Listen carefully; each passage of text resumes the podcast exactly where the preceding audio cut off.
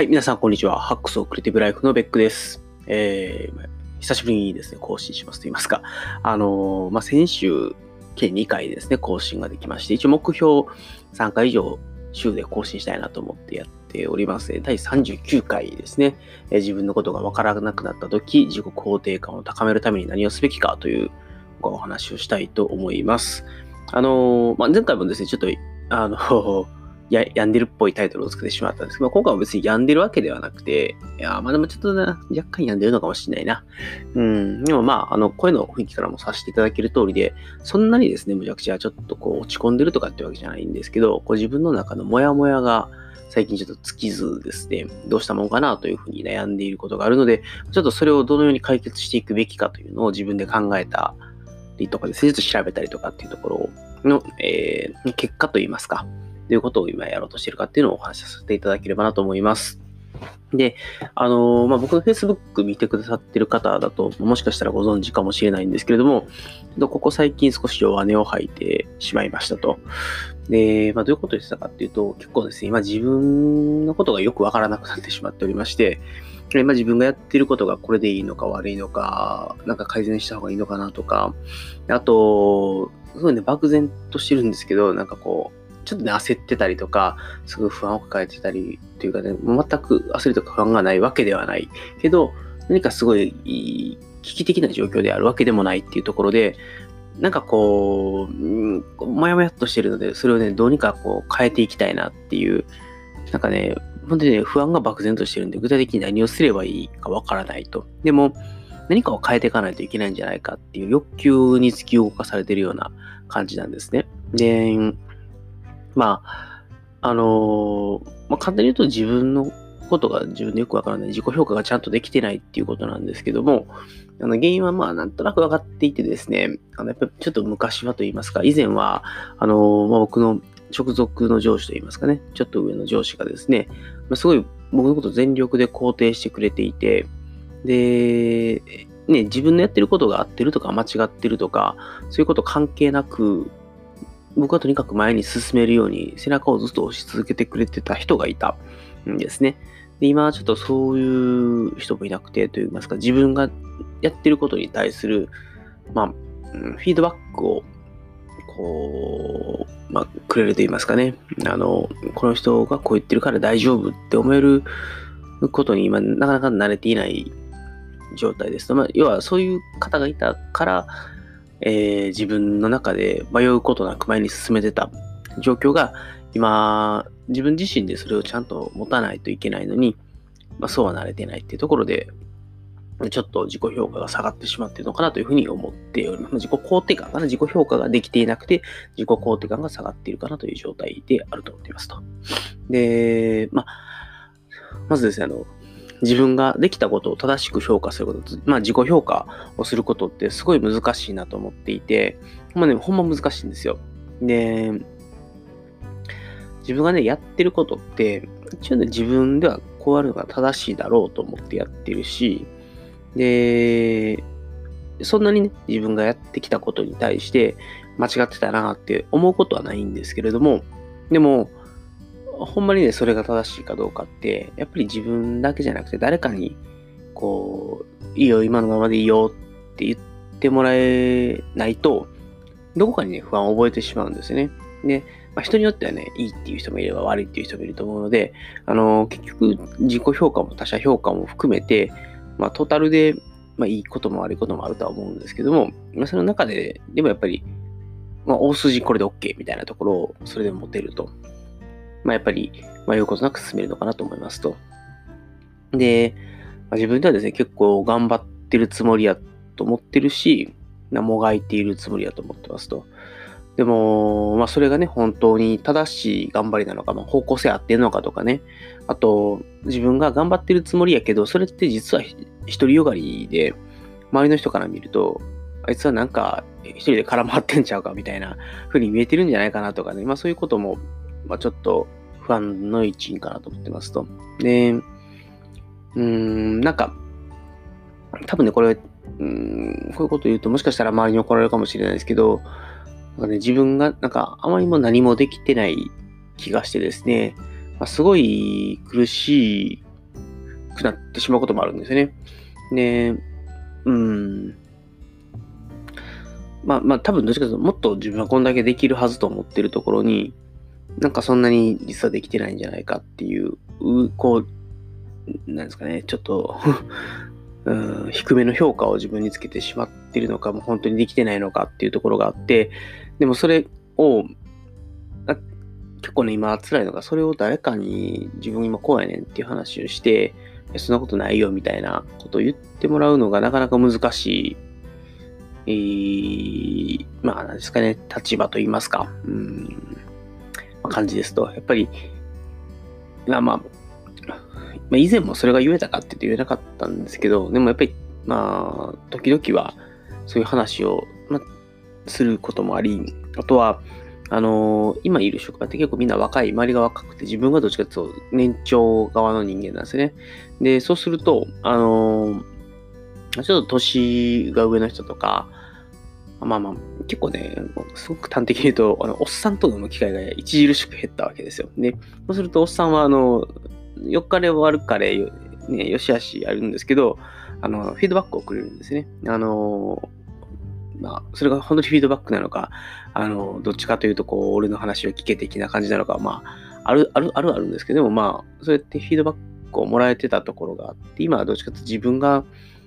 割と、まあ、その中では年が上の方で、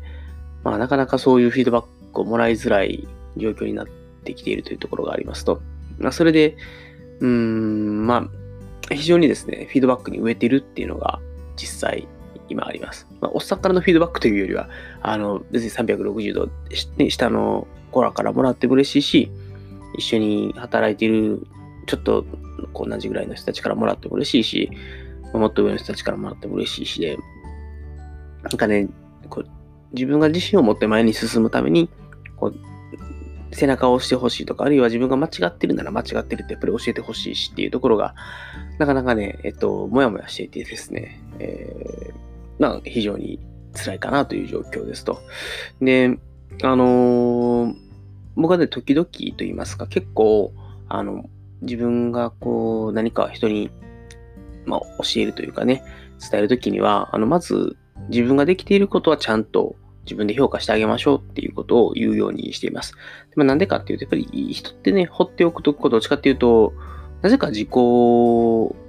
価が下がりがちというか、自分ができていることをあまり認めず、できてないことばっかりに目が行きがちなんで、やっぱりちゃんと自分のできていることに着目をして自分ができていることを自分で褒めてあげようねっていうことを言うんですけど、今自分がそれできてへんやんっていうところで、まあ、少し悩んでいるところがあります。で、と、まあ、まあ、自己評価ができていないということに紐づいてなんですけど、自己肯定感が下がってきているんですね。で、自己肯定感の下がっている理由はもうすごい明確だと思っていて、あの、二つあるんですね。一つは、あの、まあ、僕が思うイメージ像ですね。これぐらい自分ができると思ってるところから、まあ、ちょっと程遠い位置にいるなっていうところと、いや自分はこんだけ貢献できるはずだと思ってるところに、できるはずだと思ってるんだけど、できてないっていう、まあ、実感ができてないっていうところがあるところだと思いますと。で、2点目が、あの、まあ、自分に自信がやっぱりないんですよね。で、まあ、ちょっとね、まあ、2ヶ月ぐらい前のポッドキャストをこの前聞き返したんですけど、結構ですね、あの、病んでてですね、まあ、当時2ヶ月ぐらい前ですかね、結構人生の中でも、3本の指に入るか、下手したらワーストぐらいにですね、あのやばい状況でしたと。で、その時に結構自信を全部瓦解させてしまっていてですね、あのこの2ヶ月ぐらいかけてだいぶ、ね、いろんなことを立て直してこれたかなというところで、でもやっぱりその前に持っていた、まあ、自分に対する結構ポジティブな、まあ、感覚というのを一度失ってしまって、で、今再構築しているところですと。で、まあ本当はね、えっと、さっきもフィードバックが欲しい欲しいって言ったんですけど、実際にはやっぱり自分、他の人から言われないと自分自信が持てないってやっぱりあまりいい状況だと思ってなくて、自分自身で自己肯定感を上げていく。まあ自分でちゃんと自信を持って、まあ自己肯定感を上げていくっていうことができないといけないかなと思ってますと。で、まあ、今は結構頭の中でぐるぐるいろんなことを考えすぎていて、まあそうするとこうどんどんね、思考としてはできてないことに目が向きがちになってしまうので、まあ、それで自己肯定感が下がって、どうしようどうしようってなってまたぐるぐる考えて、できてないできてないってなって、こう負のスパイラルにね、陥ってしまってるのかなというのはあります。で、まああと、例えばなんですけど、こうちょっとダイエットとかずっとやってたんですけど、あのー、フルマラソンを終えましてですね、えー、っと、その前から見て、うーん、まあ、ここ1ヶ月ぐらいかな。ずっとこう横ばいに推移してるんですね。で、なんかやっぱり、ダイエット一つとっても頑張れてないなというところで、何かこう、一つでも自分の中でこれは頑張れてる、できてるっていうものがあれば、自己肯定感でもっと上がってると思うんですけど、いろんな自分がやってきてることに対して、なんか一つたりとも大きな成果が出せてないっていうところが、まあ、少し自分の自己肯定感を下げている理由なのかなというふうに思っています。でもう一つ、えっ、と、ちょっとね、今、うん、すごく感覚的な話をすると、なんかね、生き切ってるっていう感覚が、なんか乏しいなと。まあ、すごいそれに飢えてるなというのがあります。で、本当にね、今一番何が欲しいって、ああ、俺めっちゃ頑張って生きてるっていうかね、あの、今死んでも後悔ないよっていうぐらい、ちゃんと生ききれてるかっていうと、うーん、やっぱね、ちょっとそれはできてないなっていうのがあって、で、まあ、それってどういう感覚かっていうと、あの、まあ、精一杯努力してとかね、まあ自分がやり、これ頑張るぞって思ってることに頑張れていて、で、その結果いろんなことがうまく回っていますと。なんで、成果と努力が自分の思うレベルにちゃんと達してる状態っていうのが、まあね、結構こうバタバタはしてしまいがちなんですけど、それでも今の状況は努力もできてるし、うまいこといろんなことが回ってるから、すごい充実してるみたいなことがなんかまあ僕の中で一番こう欲してる時間なんですけども、うん、昔はね、できてた気がするんですよね。すごい自分自信を持って前に進めて、すごい今の自分は結構充実してるぞっていう時間を過ごせてたんだけど、今、ここ最近はそれができてないなっていうところがあって、まあ、すごい、うん、まあまあ自己肯定感が下がっているのかなと。で、まあ、なんだろうな、うーん、まあね、今の状況が良くないとか、環境が問題なのか、それか、はたまた自分が怠惰になったからなのかとかね、いろいろ考えてはいるんですけど、うーん、まあ、なかなかね、答えは出ないですと。で、まあ、一つ言えることは、あの、今は結構流されるままに生きてしまっていて、で自分から何かを、ね、仕掛けていくとか、で、自分が主導権を持って何かを成し遂げているっていう感覚がまあ少ないですと。なんで、多分目標が不明確なんだろうなと。で、目標が不明確でそこに対する努力もうまいことできてないから、そうすると、ね、自分でちゃんと考えて進めてるよ、主導権持ってるよっていうふうには、やっぱり当然ならないんですね。で、それによって、えー、まあ、なんかこう、今自分がしっかり努力して、いろんなことが回っていて、自分の思う形で今、物事が推移していますよっていう形にはなっていないと。なそれが非常に自己肯定感を押し下げている理由なんだろうなというふうに思っています。というようなところで、じゃあ自己肯定感を、ね、この高めていくために何をすればいいのかというところなんですけれども、あの、やっぱり第一にやっぱりまずちゃんと目標をね、立てようかなと思います。っていうのも、あの、ここまでやってくることっていうのはまあ何かしらの目標を立ててやってきて、例えばまあまあマラソン一つとってもね、マラソン走るぞって目標をやってきて、で、終わりましたと。で、まあそうすれば、ちゃんと次のね、目標を立てないと、なかなか新しいステージにはいけないのかなと思いますし、今の仕事も、まあ、一家ちょっとね、辛い状況になりつつも、盛り返してきて、またちょっと未来を描けるようになってきてるんだけど、自分の中でやっぱり目の前の仕事にいっぱいいっぱいになりすぎていて、最終的にどうなりたいかとか、どういう方向に自分を持っていきたいかみたいなところがちゃんと考えられてなかったなと思ってますと。なので、な少し今の自分から次どういうふうになりたいかとか、それは仕事の成果もそうだし、自分自身がその中でこう、どう成長していきたいかみたいなところが見えていないので、まずはその目標をしっかり立てて、で、そこに向けて努力をしていく。で、努力をしているぞという時間をね、毎日得られるようにしていくということが大事かなと思ってますと。で、まあ、自己肯定感を高めるために、まあ、2点目なんですけれども、えっと、やっぱりね、まずはちょっとベーシックなんですけど、自分ができたことっていうのを日々書き出していこうかなと思います。つまり、まあ、振り返りをしっかり行うということですね。で、できて、できたこと、できなかったこと両方書き出して、それに対してどういう改善策が取れるかなっていうのを書いていくっていう、ま、本当にあの、超ベーシックなんですけどね、まあ、ちゃんとできたことを書き出して認めてあげる。できなかったことを書き出して改善策を考える。まあ、PDC をね、回していくっていうことがすごい重要かなと思います。はい。で、それから3点目が、もう、こればっかりはね、なんかね、お題目になっちゃうんですけど、一日一善と言いますかね。あの、誰かに貢献をする、誰かに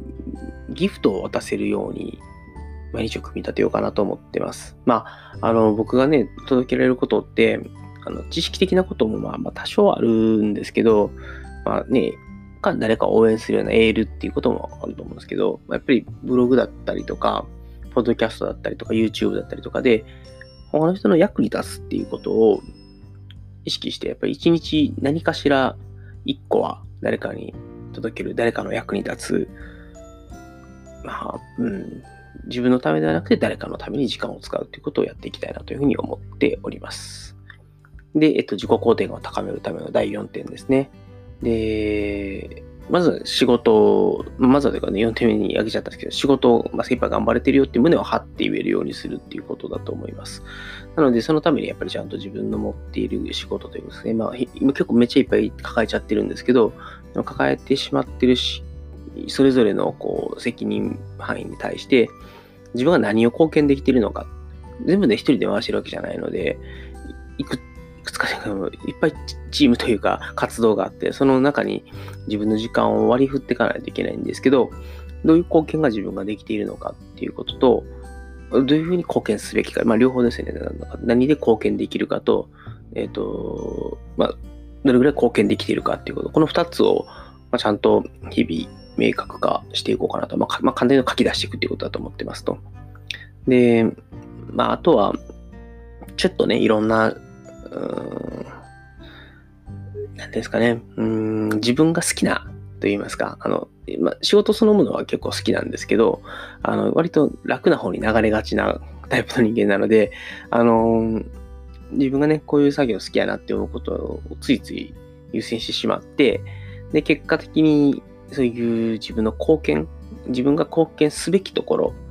それは必ずしも楽なものでもないし、あの、簡単なことでもないんですけど、かといってそこから目をそらして自分が好きなこと、楽なことばっかりやってると、まあ、それはやっぱり、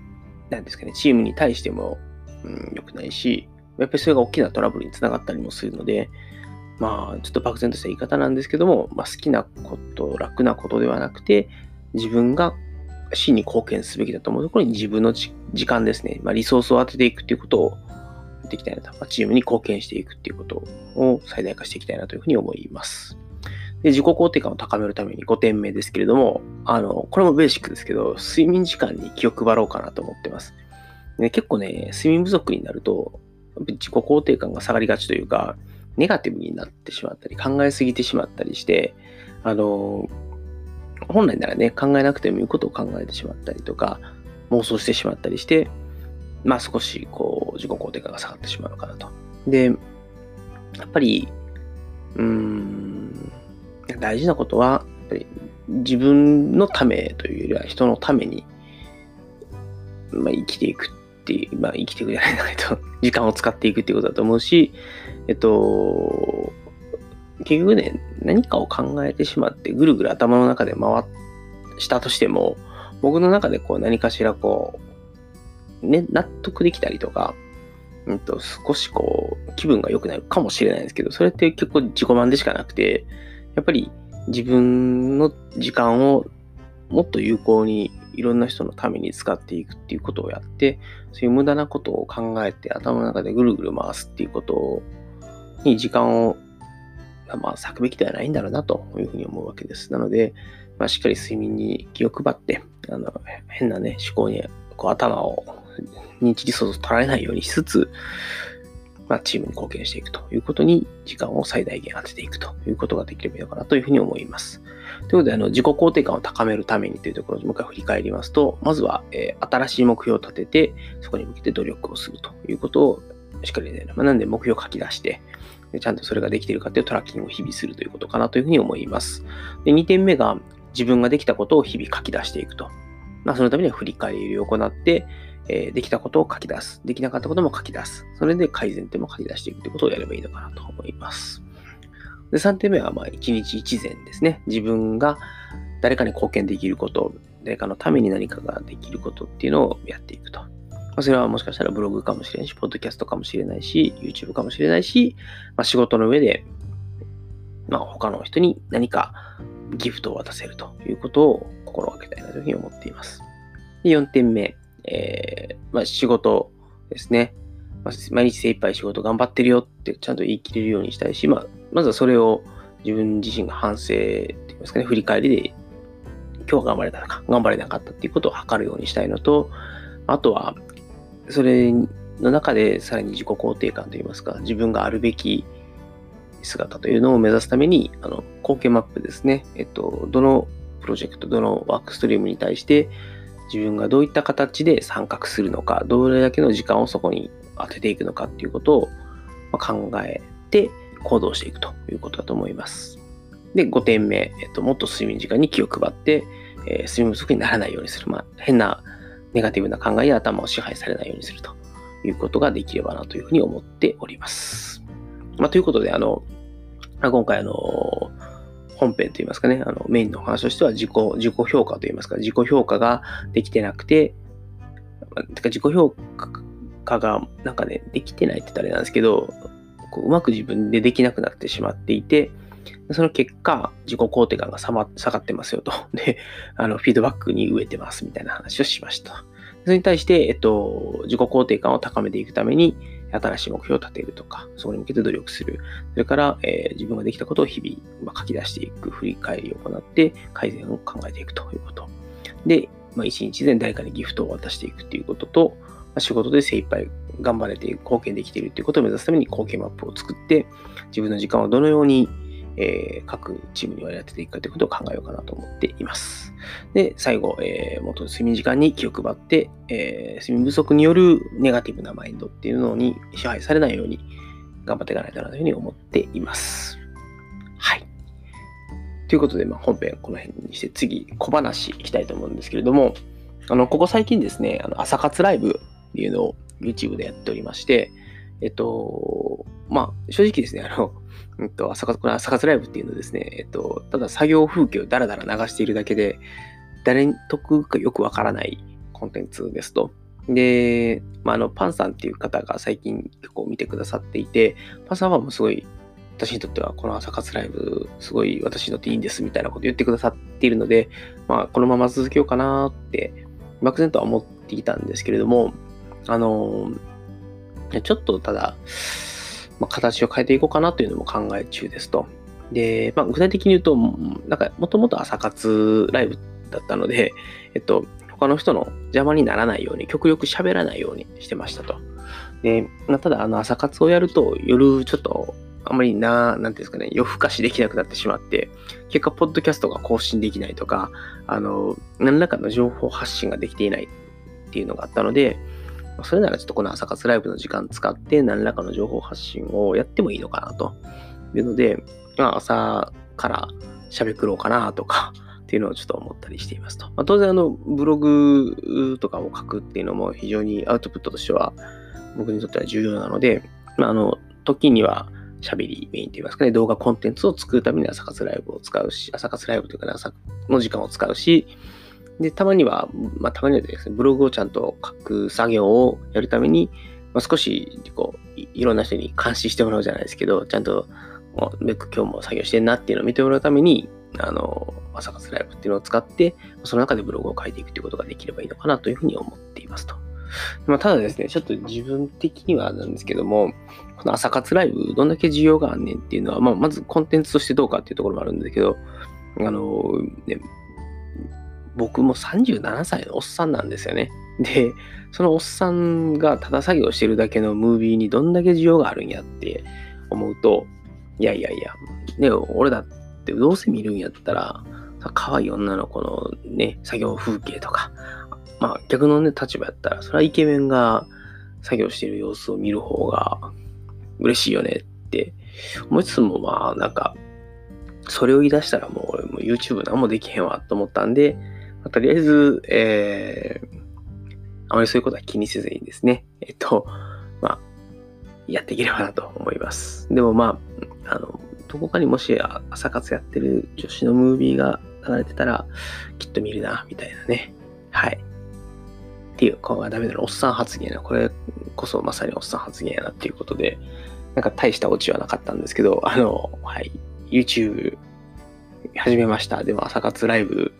やってるんですけど、これでいいのかなって悩んでいたので、ちょっと変えていこうかなっていうお話をさせていただきました。はい。えっ、と、それではですね、ちょっと次、最後にお便りコーナー行きたいなと思うんですけれども、はい。よいしょ。お、しまった。